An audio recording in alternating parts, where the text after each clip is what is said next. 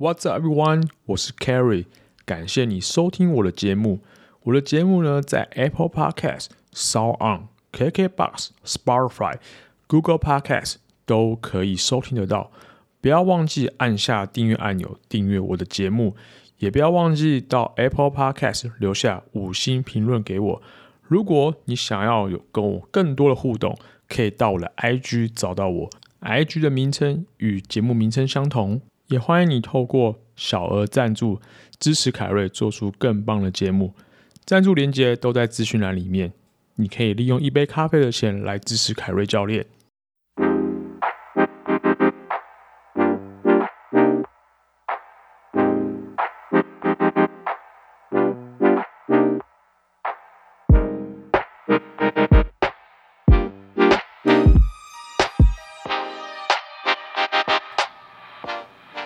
欢迎回到 Kerry 奥 Kerry 凯瑞教练 Podcast，我是你今天主持人 Carry。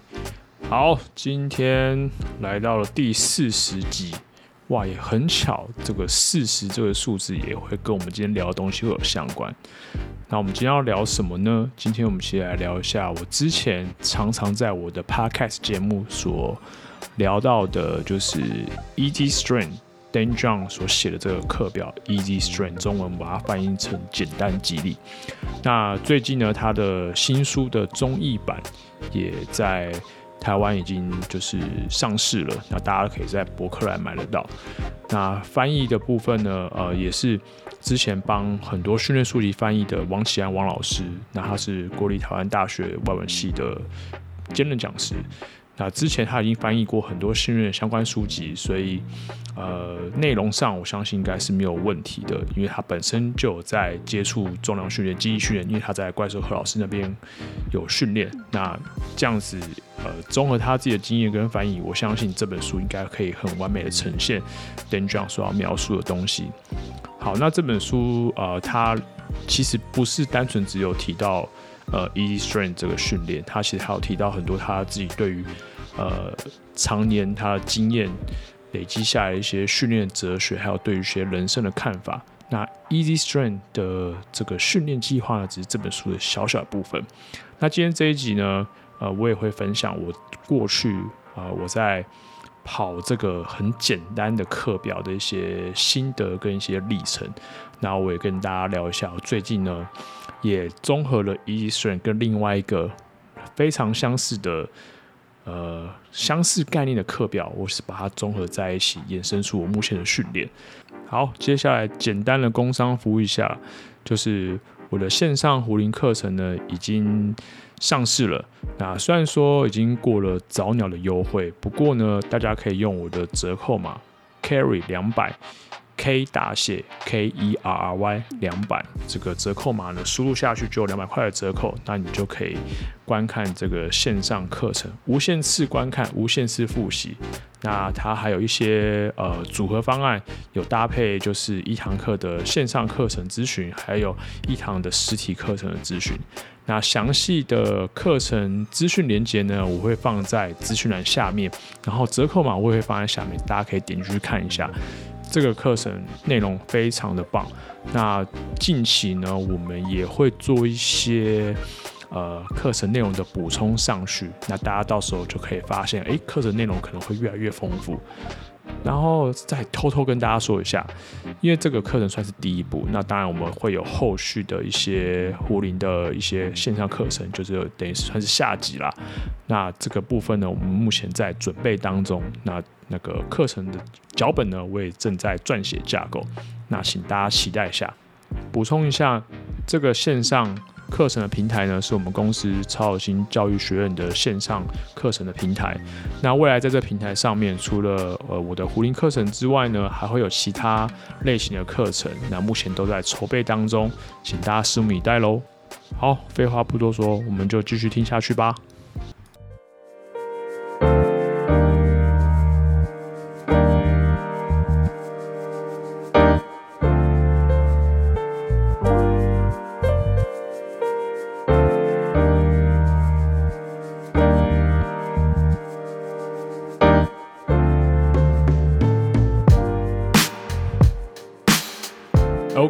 欢迎回来。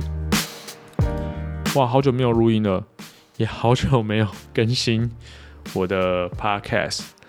对，因为最近的工作比较忙，工作慢慢回到正常的轨道。虽然说还不像疫情前那样那么的顺，不过现在因为慢慢回到轨道，学生也慢慢回来，所以就会。变得比较忙碌一些，那再加上我们家小朋友也上学了，然后我每天早上都要负责带他去学校，所以我都要很早起床。所以也就是说，我每天下班回来呢，我可能就得赶快整理东西，然后休息，要赶快睡觉，因为明天要早起。所以最近的更新可能会非常不规律。那如果是忠实听众呢，先跟你们说声抱歉，就是可能没有办法像之前那么那么的规律的更新。不过我尽可能，好不好？尽可能就是一周更新一集，或者两周更新一集。嗯，从呃三集降二集，然后我们已经开始工作，已经大概二到三周了，慢慢比较规律了。那学生也慢慢回来了，虽然说还是有些。呃，学生还在就是先请假状态，不过也没关系，就是大家对于疫情的观望态度，每个人都不一样，对，所以，嗯，所以并不是每个学生都都有回来上课，对，所以最近就是，嗯，看到慢慢学生慢慢回来训练，我觉得也蛮开心的，有些蛮久没见面的，那感觉像很久不见老朋友一样，一定要先寒暄个几句，聊聊一下。居家防疫的生活，甚至有些学生还在居家办公，真的非常辛苦，对啊。那最近，嗯，其实我们最近我们健身房的人其实是有时候很少，有时候很多。现在可有比较多一点点的某些热门时段，有时候可能一个时段可能差不多有四十个人左右，甚至到五十个人。那常态性的话，大概二十到三十左右，对。是没有像之前那么的多啦，对，是没有像之前那么多，不像之前热门时段八点九点动不动就六七十个人起跳那种，对，现在比较不会有这种状况。也许呃，有些人还在观望疫情吧，对，虽然说现在疫情现在慢慢的减缓，呃，确诊数字都是个位数，那。虽然说已经比之前好很多很多了，不过我相信大家还是期待，就是可以持续一直都是归零，就是零零确诊的那那一阵子，就像之前一样。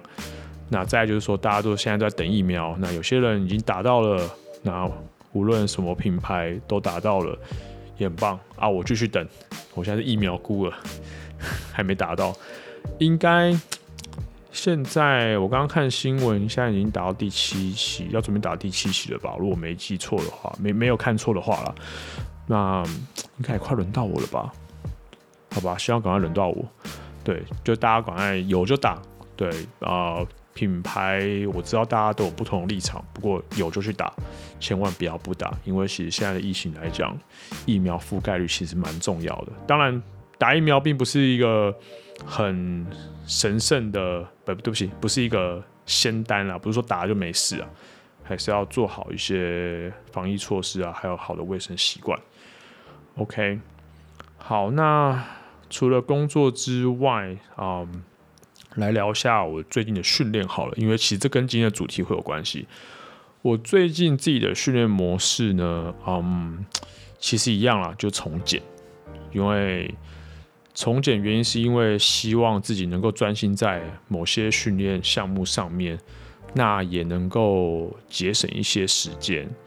虽然说有时候可能有点，嗯，有时候有点想了，不是不想很多，就是有时候可能会想要怎么做才更好，所以有时候可能训练时间就会不小心拉长。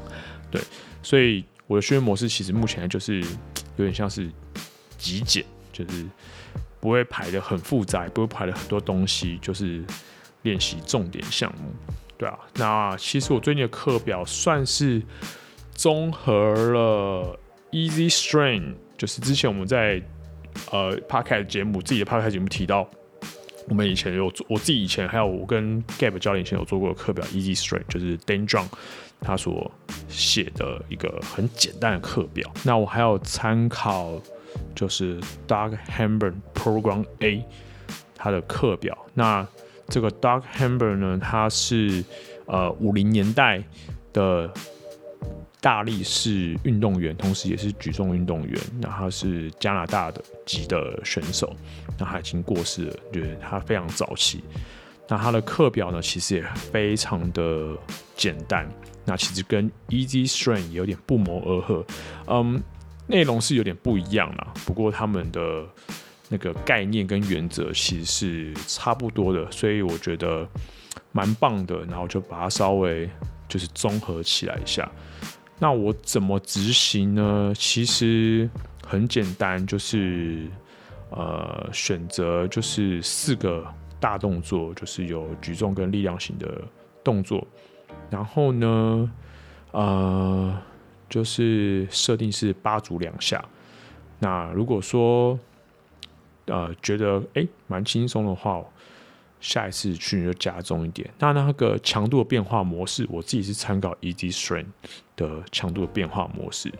对，那但动作编排上呢，我是参考那个 Doug 的 Program A 的课表。那课表其实还有 Program B，那 Program B 比较是那种做就是肌肥大的项目。那我会把那个名称课表名称都会写在下面资讯栏下面，大家如果兴趣的话，可以去查一下。OK。那刚刚提到的其中一个训练的概念呢，就是 Easy Strength 这个部分。那其实今天我就是来讲这个，因为呃最近呢，Dan John 的书中译本在台湾上市了，这没有打广告，我也没有业配啦，也没有人赞助我，Colin，。其实 因为我真的觉得他的书非常棒，所以呃其实刚好在这个节目上也分享给大家。那在这一本呃。健身也健行，人生与肌力训练讲堂这本书里面，他就提到 Easy Strength 的呃一些训练概念跟文章。不过 Easy Strength 它也有独立出来一本书，那也就是呃 Dan John 跟 Strong First 创办人 Pavel Tatsulin 一起合著的。那拍谢目前没有中文版，只有英文版。那这本我有买，但我还没看完。那不过我就先看这本中文版，它它里面有讲到 E，。呃，对不起，它里面有讲到 Easy Strength 的的一些训练的计划。那其实我当初知道 Easy Strength 这个训练计划是在呃网络上 Dan John 他自己写的文章看到的，然后我自己有读了一下，然后也把它翻译了一下，然后有跑了几次，就是之前在 Podcast 节目我们都有提到的。呃，我跑过蛮多次的，呃。有一次比较短，大概一个月；有一次比较长，两个月。那后来因为还有还要准备壶铃考试部分，就暂时中断。那他这个课表呢，呃，一些说明呢，在这本书都有提到。那他有举重的版本，也有减脂的版本。呃，书中是有提到一些举重的版本，我记得。但是 Dan John 在他自己的 Podcast 节目，呃，有提到一些剪纸的版本。那这本书我还没看完。那翻译其实是呃那个王启安王老师，他是国立台湾大哎、对不起，他是国立台湾大学外国语文学系兼兼任讲师。那他其实之前有些训练书籍都他负责翻译的。那他本身就是在怪兽训练课老师那边训练，所以自己有做训练，然后还有做翻译。其实我相信这本书翻译应该是翻得很好。应该是没有什么问题，因为其实之前他翻过像 Mark Rippetoe 的那个杠铃肌训练的书，然后还有杠铃处方这些，对，而且其实翻得出来的东西，我觉得文字上读起来蛮舒服的，所以我觉得没有什么问题，他他的翻译没有什么问题，对，不会说呃有些误差这样子。这本书 Dan John 的健身也健心。嗯，我觉得值得大家去翻一下。我目前是看了一半，但我还没完全看完。Dan John 在这本书其实有呃几张篇幅都有在讲 Easy Strength 简单肌力这个这个训练的概念。那其中他有讲到，就是为什么会开始这个训练计划。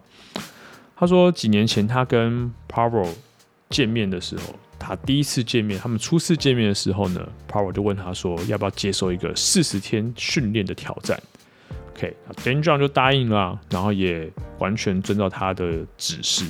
那他指示是什么呢？他就说，这四十次的训练啊，请选择五个动作，然后每次训练都要做哦，而且不能有失败的次数，绝对不能有，有一点重都不要，甚至有一点重都不要。嗯，他说尽可能做轻一些。每次训练的任何动作总次数都不能够超过十次，那你会感觉相当轻松。不过感觉轻松的时候，感觉太轻的时候，那你就稍微加重。这其实听起来好像蛮简单的，但又好像有点挑战性。其实魔鬼总是藏在细节里面。OK，那 Dan John 他就有分享，他就说他完全照他的指示做，然后。呃，在他第二十二次的训练的时候，他自己在家里自己一个人哦，在家里的车库就是训练，不小心也不能说不小心啊，他破了自己的上斜板卧推的 PR，而且他说他说那时候天气很冷，他没有没有那个护杠者，对，而且还可以原本的那个他的那个。破自己的记录之后，那个记录还可以自己再做两下。然后他说，其他训练真的好像很轻松一样。哇哦，感觉很有魔力，感觉很有魔力。好，那我就来说一下简单激励到底是在做些什么。其实听起来蛮 crazy 的，就是哇塞，连续四十天做做同样的事情，但是却有如此巨大的进步。好，来我来说一下他是要做什么事情。嗯。其实概念上，我觉得我个人觉得蛮简单，但是一些细节要稍微注意一下。因为其实它本身就是不复杂，只是它真的会简单到让人家会可能会忽略掉它。好，Easy Strength 它的训练的天数基本上就是一个一个算是短周期，那就是十天。我们刚刚讲过，那。他就是选五个动作，哪五个动作呢？第一个就是推的动作，press 的动作，上肢推；再就上肢的拉的动作，拉系列动作。那再就是宽脚链的动作模式，蹲的动作模式，还有负重，呃，负重，这应该怎么怎么说呢？呃，就是你要有就是负重抓握的动作模式，像是呃。农夫走路这一系列的的动作，对，任何形式都都可以啊、你要你要抓哑铃或抓杠铃，或是抓壶铃，对，都都 OK，对，只要是那种负重的，有点像是能量系统训练那种，都都可以。好，那、他其实在书里面也有提到另外版本说，他说其实这个动作形式不一定要就是加了就是 squat 这个这个动作。对，他说加了这个蹲系列模式的话，这个简单肌力的效果好像就不是很明显。不过这应该是他个人的心得啦。对，因为我自己跑过的时候，我是有加蹲的训练进去，是会比较累一点，不过效果并不会太差。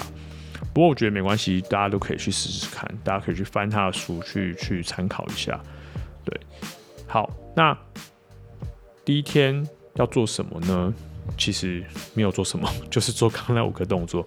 那你就是可以选你要做哪这个这个系列的动作，你要你要怎么去设定？它并不是一定要做哦平板卧推，或是怎么，或是一定要做呃背蹲举，或是一定要做传统硬举。你就是可以选任何那个只要是那个系列里面动作都可以。比如说好，比如说第一个推的动作，我选择过头肩推，就是举杠铃的上举好了。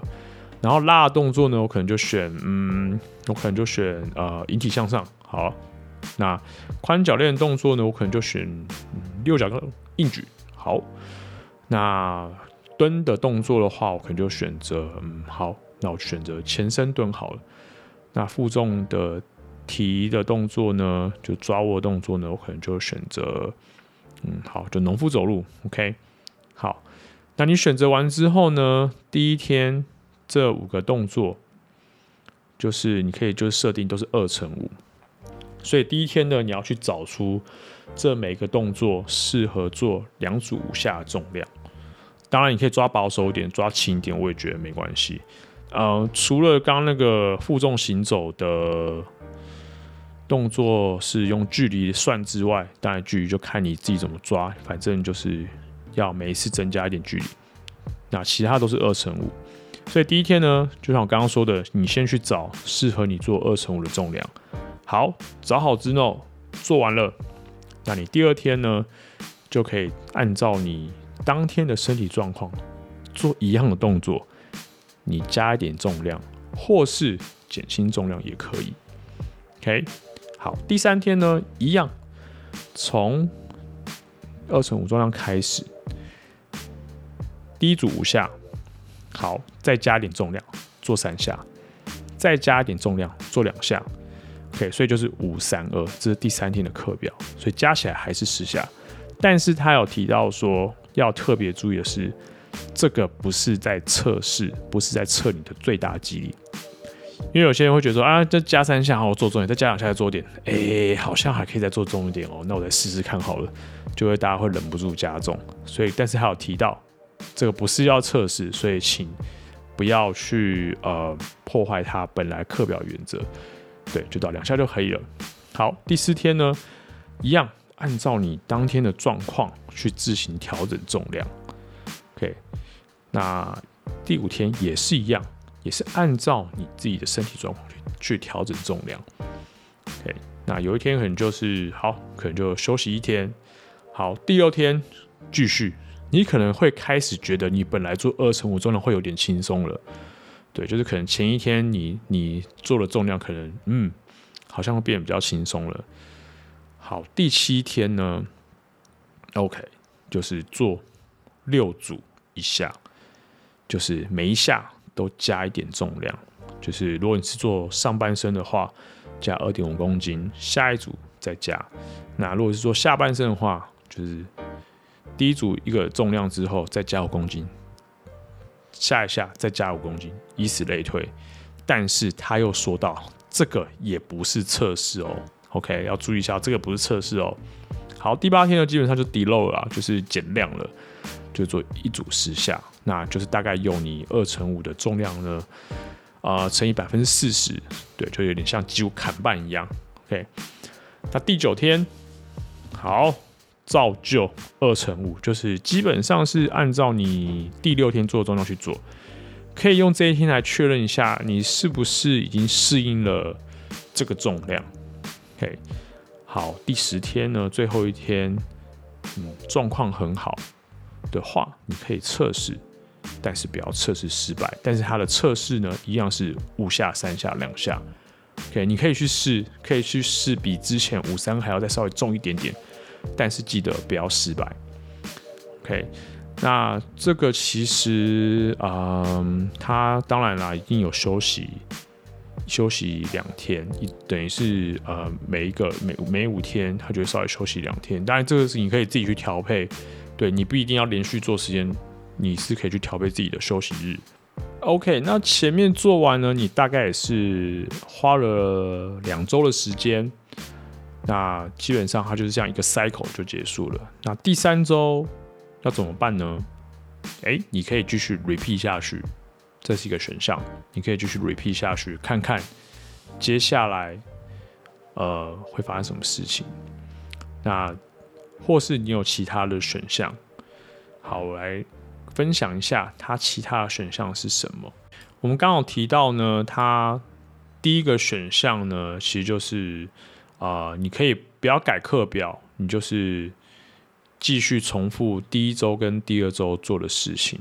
那你就这样 routine 下 routine 下去，呃，看看第四十第四十天的时候发生什么事情，OK？那或者是呢，你可以在第三周开始，第三周跟第四周呢都换动作。哦，我的意思是说，就是从你就从第三周的时候就换动作，然后继续沿用下去。对，就像我刚刚说的，就是你的呃宽脚链模式、蹲的训练模式、推上上肢推跟上肢拉，甚至负重行行走的形式，你都可以换。在这在第三周开始可以换。比如说你上一周你呃你的上肢推的部分你是选杠铃卧推，好，那你这次就是可以选上斜板卧推。那你拉的部分呢？比如说你之前是练引体引体向上，好，没关系，那就可以改成正手或者反手的引体向上继续。那六角杠硬举，你就可以换相扑硬举，或是宽握的硬举，就是奥林匹克举重的抓举的硬举也可以。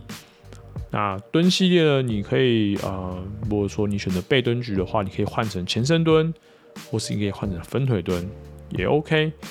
对，就是换了个动作，就是继续，其实就是呃一个很简单的变化的方式啦。那另外一个选项呢，也可以试试看，特别是运动员，如果你本身是有从事某些专项运动的话，你就可以这样选择。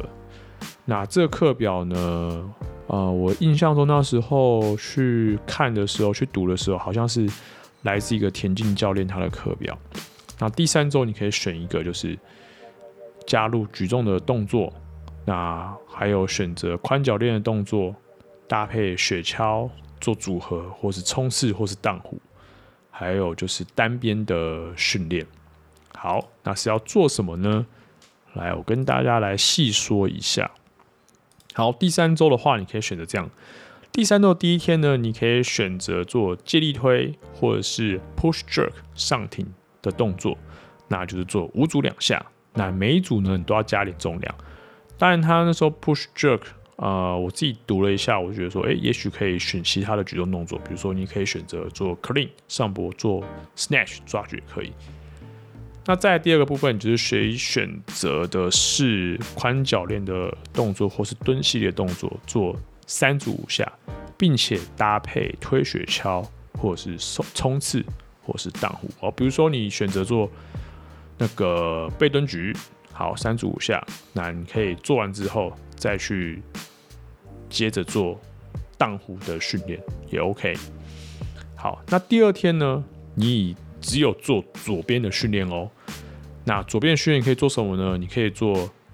农夫走路，单边的农夫走路，或是呃单手的硬举，也就是所谓的 suitcase 行李式的硬举，然后还有单手划船也可以选择，或者是选择单手的卧推，哑铃的卧推。那重量跟组数次数呢，你可以自己决定。你可以做量比较多的，当做就是辅助训练也可以，OK，你就可以自己决定。那当然，行走的距离，刚刚我们讲到负重行走的距离，你也可以自己决定。OK，那第三天呢，就是跟第一天一样，一样就是做 push press 接力推，或者做 push jerk，那五组两下，那一样每组都是要加点重量，试试看。那第二项项目也是一样，就是你可以选择做宽脚链的动作或者蹲膝的动作，做三组八下。哦。跟第一天有点不一样哦，做三组八下，然后你可以搭配雪橇、冲刺、荡壶等等。好，第四天呢？OK，刚刚第二天我们练左边，今天也是换右边了，所以第四天也是一样，做一些呃负重行走的动作，或是单手划船、单边负重的蹲，然后或者是呃单边的卧推，那是做右边一样，重量跟组数次数你可以自行决定。这个是在第三周做而已，OK，那你第四周就可以回到呃第一周或者第二周的部分，对，OK。那如果说你不想太复杂的话，当然你就是原本的原始版本的第一周、第二周，你可以自己 repeat 下去，或者是换动作，我觉得这样比较不复杂，比较单纯。当然，如果你想要加入一些爆发力的训练，选项三刚刚提的选项三，也许可以考虑一下。好，我相信大家刚刚有听到的重点就是，他有一直提到说，哎，要注意哦，这不是测试哦，在某一天的训练，然后呢，有几天呢是比较多是这种，哎，按照你自己的身体的状况去自行调整重量，对，这是他的一个训练的原则，啊、也不能说原则啊，我觉得是细节，就是说，因为他这课表啊，其实并不是要你一直加重量加得很开心，就说哦，我隔天我就要再挑战一次，我一定要再做重点，我觉得还好再加。对，其实不是，它其实是需要你自己去观察你自己的身体的状况去做调整。我觉得有点像是你必须得慢下脚步来，自己跟自己的身体去做对话，确定一下是不是真的适应了这个重量，是不是真的觉得在做过程当中，嗯，我的杠铃真的很像轻到快要飞起来感觉，我才能加重，还是说，嗯，我真的蛮辛苦吃力的做完，那我下一次可能需要调整一下重量，OK。所以，嗯，我觉得细节其实在这里，你必须要试着去跟自己的身体去做规划。呃，对不起，你必须要试着去跟自己的身体去做对话，也要去观察自己的身体的状态，甚至你对于你自己的恢复工作都要特别注意。有点像是，有点像真要强迫自己做好恢复工作，因为毕竟。几乎是每天做，当然中间会有休息，但几乎是每天做，而且是做一样的事情，而且强度虽然说有高有低，可是你还是要特别去注意你自己的恢复的部分。OK，那啊、我个人觉得这个课表啊，嗯，可以把它当做算是一个长期的计划，对，因为啊。训练就是这样子，就是你不可能在短期之内获得什么样的巨大的进步。他有句怪兽何老师他常说的话，说不要去低估你一整年累积下来的训练成果。这个其实一整年下来的训练成果是很可怕的。那个你只要每天真的进步一点，进步一点，有时候可能甚至退一点点，倒无所谓。可是那个累积下来那个真的是非常非常惊人。所以我觉得这个这个课表，嗯，有时候可能会觉得说，哇，我今天状况不好，我得降重量，或会不会是自己是不是变弱了什么之类？有时候会感到有点灰心。真的，我我有经历过这样子的的状态，有时候觉得啊，今天好像做的那么吃力，我是不是呃出现了什么问题？是怎么了吗？是状况不好吗？还是哪里怎么了？那哇，我下一次我就得降重量，那我这样会不会进步变慢？有时候会陷入这个这个回圈里面。可是真的不要灰心，就降吧。那到时候状况好再把重量加上来。对，来日方长，就是真的是呃，一定需要点耐心。那你一定一定会比现在还要更更强壮。对，所以嗯。我觉得这个部分蛮重要，这个是在跑 Easy Strength 的时候，我觉得要注意到的地方。甚至你可以试着就是训练自己手写做记录。我知道有些人现在很喜欢用呃手机或是用试算表去做一些课表记录，其实我觉得那个也 OK，那个也很方便。如果说你有自己算好，还是你有自己设计一个表格，我觉得可以。不过我觉得有时候手写比较直接，甚至。你可以写一下你每一组，或是啊、今天练完你自己观察到的东西。比如说啊、这我这个我自己有尝试也在做。比如说啊，我第一组哎不错，好，可是第二、第三哎，我第二、第三组好像啊、哪里哪里出现一点问题，所以导致我做起来好像有点怪怪的。我虽然做完了，还是还哪里怪怪。比如说好，比如说我做深蹲，哎，我刚刚好像。重心没有踩得很稳，那记录一下是哪一组？那我等下可能第四、第五组可能再记录一下。那可能哎、今天都做完了，然后你会发现，哎、我好像最后两组做起来重量有点吃力，不太像真的很轻松的感觉。这也这也可以记录，因为可以让你参考。对，甚至有些人会喜欢用 RPE 去去做记录，我觉得也可以，只要是能够。详细记录一下你做完的一些身体的感受是什么，这样的话你会越来越清楚你怎么去调整。因为你可能看一下你记录啊，今天的状况好像不是到非常理想，好像有点吃力的完成。那下一次要不要加重量呢？当然就可能就可以考虑不要加重量，就是维持不变。那这次的记录你自己仔细就发现，哎，今天这很轻松哎，然后好像都没什么问题。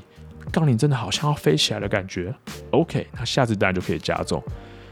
那有时候大家可能遇到状况不太好，哇，今天硬盯把课表盯完，哦，那下一次训练啊因为状况不好的情况下，是不是要把重量先降低一点点？OK，这个部分都可以去做一些记录，然后做一些自我察觉的工作，那你的训练就会越来越好。OK，所以其实啊、我觉得这个是我自己个人觉得啦，这个是我跑了几次 Easy Strength，我自己获得到一个心得。那再来就是说，虽然说它的动作不多，然后它的组数次数的训练量其实也没有到很很多，所以你就可以好好的专心去做每一个次数。也就是说，你尽量因为不要失败，所以你会尽可能让每一下动作都是呃很标准、很完美的做完。所以这样子逐年累积之下，也也不能说逐年累积啊，这样好像讲太长。所以在每一次训练累积之下，你的你的身体就记得这个很好的、很完美的动作路径，所以你就会越练越好，越练越好，越练越好。那你重量就会自然而然的突破。所以自己对呃，所以对自己的动作学习来讲，我觉得也是有一部分有帮助。还有就是动作控制的部分，OK。所以我觉得这个部分其实也是一个，呃，他在这个课表当中可以获得到的东西。那再来呢，呃，我分享一下我自己在执行，过去在执行 Easy Strength 的历程好了。呃，我第一次执行的时候，那时候是选择前深蹲，然后还有相扑硬举。还有呃，那个那个肩推，还有引体向上，还有农夫走路。老实说，第一次执行，因为对这课表虽然说很简单啦，但是有时候对它强度的调整有些不熟悉，有些不适应，因为从来没有这样这样做过。那其实老实说，我一开始花时间有点点长，我自己觉得有点长，甚至有时候连负重行走我都没有时间做完。对，甚至他在自己文章有时候可以说把那个负重滚轮，呃，不是负重滚轮啦，滚轮的训练就腹肌训练加进来。可是有时候我做完呃硬举深呃硬举前蹲跟那个 卧推这些做完。呃，对不起，上举这些动作，其实我做完，我发现就是时间已经花蛮多，甚至已经超过一个小时了。因为后面还有工作，还要休息。对，所以第一次执行，老实说，我个人觉得第一次执行有点不顺利。那第二次执行的时候，大概是在呃前年吧，前年的时候，那时候。抓到它的要领了，抓到它的要领，然后知道怎么去微调跟调整，所以执行起来蛮顺利的啊、我记得那时候啊、相扑硬举没有没有腰带辅助的状况下，可以做到一百八十公斤一一下吧，我记得，对，一下。那时候已经很久没有练相扑硬举了，重新练习动作。然后再回来练习，慢慢爬到一一下可以做一百八，呃，卧推可以推到呃一百零三吧。那有卧推不是很强，一百零三。然后那时候蹲的动作我在练习手枪蹲，所以蹲的动作我就没有拿负重。然后引体向上没有什么问题，对，大概就是那时候觉得卧推跟相扑硬举进步最多，因为那时候刚好也在准备。StrongFirst 的那个杠铃，那大家呃之前有听我节目就知道说，后来因为疫情关系取消，蛮可惜的。对，那时候这两个部分我觉得进步的蛮蛮多的。对，那嗯那时候真的有点可惜啊。后来遇到我自己肠胃炎，然后体重掉很多，然后力量也有掉，所以那时候 Easy Strength 这课表就先暂停了，我就先没有跑。对，所以，嗯，如果继续跑下去的话，我相信自己会进步蛮多的。那，嗯，这个课表呢，其实它有教会我一些事情，我自己觉得收获蛮多的。第一个，其实就我刚刚提到，就是说，嗯，你要学习自己跟自己的身体去做对话，要很诚实的。面对自己的身体，你可以把把这个状态当做有点像是你自己在跟自己比赛，你不是在跟，你不是在跟别人比赛，对，你是在跟你自己比赛。你要诚实的面对自己的状态，把那种，啊、可能是就是说把那种自尊心稍微放下来，不是说你降重量就是很丢脸的一件事情，其实不不是，其实不是，你只是今天状况不好而已，你需要降重量，就这样子。对，那再就是说课表的啊，课表的安排，课表的应对措施，策略性的调整，其实我觉得那时候学到蛮多，因为呃，我当时看到这个课表就说，OK，我那我这些课表的原则，我一定要排这些动作。可是因为按照当时呃，因为我要准备呃 StrongFirst 的杠铃的认证之外，我也准备它徒手训练。但是因为这两个当中，这两个证照的测试项目当中，最重要就是像是嗯单手伏地挺身，还有卧推，然后还有相扑硬举，还有手枪蹲，这些是在他们认证里面，我自己评估起来，这个是我觉得蛮重要的测试动作，所以我当然这部分会花比较多时间，所以呢，我就得。在安排课表上，在这几个部分下比较多的心力。那其他像是蹲膝的动作啊，比如说是杠铃的深蹲啊，当然我就先可能会先不不安排。对，因为如果按照过往的自己的个性的话，是都想要把它排进去，然后就是练好练满。可是那时候真的学到，就是说，好，你今天有一个特殊的目标，也不能算特殊目标，就是你今天有一个很明确的目标，那你就要安排好。对应的策略去做，那其他可能跟这个目标比较不相关的、连接性比较没有那么高的，你就先暂时先排除掉。对，这样子的话啊，呃，训练起来就会比较有效率。那呃，也比较不会说花费很多时间在其他一些比较不相关的东西上面。对，这个是那时候我自己。学到的事情，那我觉得这个课表其实真的很棒，它可以你自己可以有变化，你只要掌握它的原则，其实你可以有很多的变化。甚至我后来跟呃跟 Gab 还有我的朋友大纲，我我们在讨论这个课表，因为我都会把这个课表分享给他们。我们在讨论课表的时候，我也发现他们对这课表都有不同的安排原则，我觉得也蛮棒的，因为因为就是。呃，每个人的训练的方向不一样，所以安排方式当然就会不一样。所以有时候看到他们安排方方式，其实哎、感觉好像也不错哎，就是呃，原来可以有这么多的变化。所以其实课表是死的，人是活的，所以你一定要就是针对自己的目标设定好策略，然后去安排好你自己的计划。好，所以这个就是 Easy Strength。简单力量，他教会我的事情，我觉得在这课表真的学到蛮多东西的。当然啦，还有很多训练的原理跟一些概念，甚至一些训练的哲学呢，大家都可以去看一下 Dan j o n 书，或去听听看他的 Podcast。哦，他有 YouTube。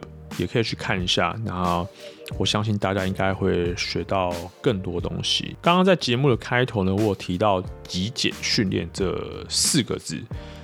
老实说，这四个字呢，呃，应该说这极简训练呢，它目前算是我一个训练的原则。其实。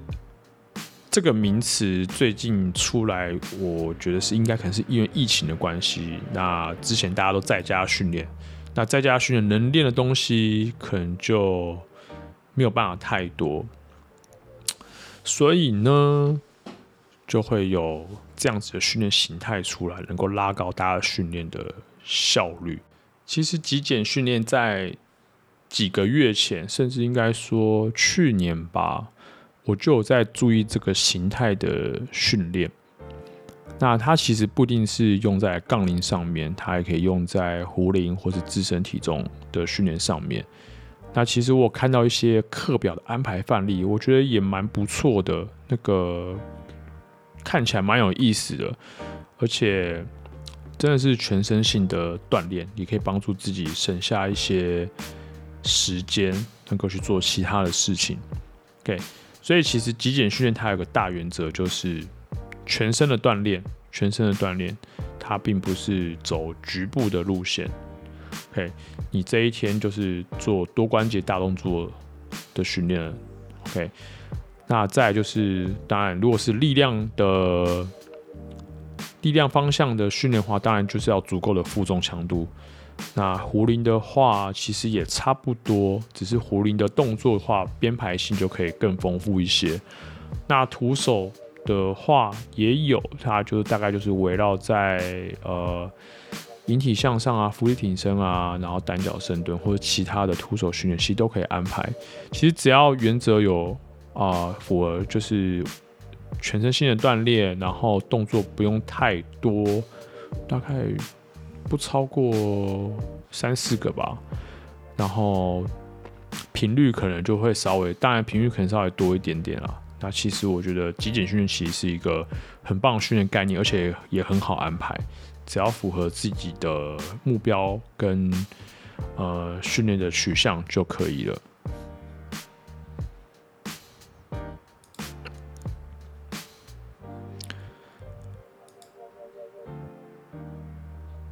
甚至我以前还有尝试过一天只练一样，这个其实也是 Dan John 他在他书上写的，一天只有练一样，那也是一个很简单、容易让人家忽略的动作。对，那这个部分呢，哦，之前他有一本书也是呃有中文翻译，有中文翻译，但是我有点忘记。叫什么了？大家应该应该找得到，应该博客来你打 Dan John，应该就就会找得到。OK，我等下找一下，好，找一下，我把那个书名都放在下面。那那个一天只练一样哦，那更简单了。它其实嗯也是选大动作，然后呢，第一周呢你是做量比较大的，然后我记得是七组五下吧，还是六组五下，我有点忘记。然后第二周是做。五组三下，然后强度会再来稍微稍微高一点。那第三周就是测试一下，就是做五三二，够简单吧？那第四周就说你就休息吧，deload 就休息。对，OK。然后但是一天只练一样哦，哦，不能练两样，练两样就犯规了。对啊，那这个部分大家可以去翻他的书看看啊，其实我觉得也蛮不错的，所以值得大家去试试，挑战一下自己。可能看完。他的说明跟课表可能会觉得说，嗯，这样子的训练够吗？强度够吗？呃，训练量够吗？其实我在这边多说什么，可能也没有很大的帮助。我觉得大家就可以去试试看，试试看到底训练够不够。对，如果不够的话，哎、欸，不用来找我。这课表不是我发明的，不用来找我。啊、呃，话话说回来啊，就是去试了就知道，就知道自己的训练会够还是不够。其实，既然都说是 easy strength 了，简单力量，或者我刚刚提到极简训练，我们都是希望就是透过不是很复杂的训练的课表，很简单的课表，很简单原则、简单概念呢，能够让你的训练的效益是放到最大。对，放到最大，特别是你是你是呃希望自己提升身体的力量素质的部分，那我觉得这个课表其实会有相当会有很大的帮助。那当然，我刚刚前面有提到，Danger 他自己有说这个 E string 呢，其实有很多变化，那还有其他版本，甚至有减脂的版本、呃，也有举重版本。那大家就是可以去看看他的书，听听他的 Podcast。OK。好，那今天就简单分享到这里。不知不觉我也录了超过半个小时了啊！看来我最近废话功力变强了。好，那我们今天就聊到这边喽。那我们就下次见啦，拜。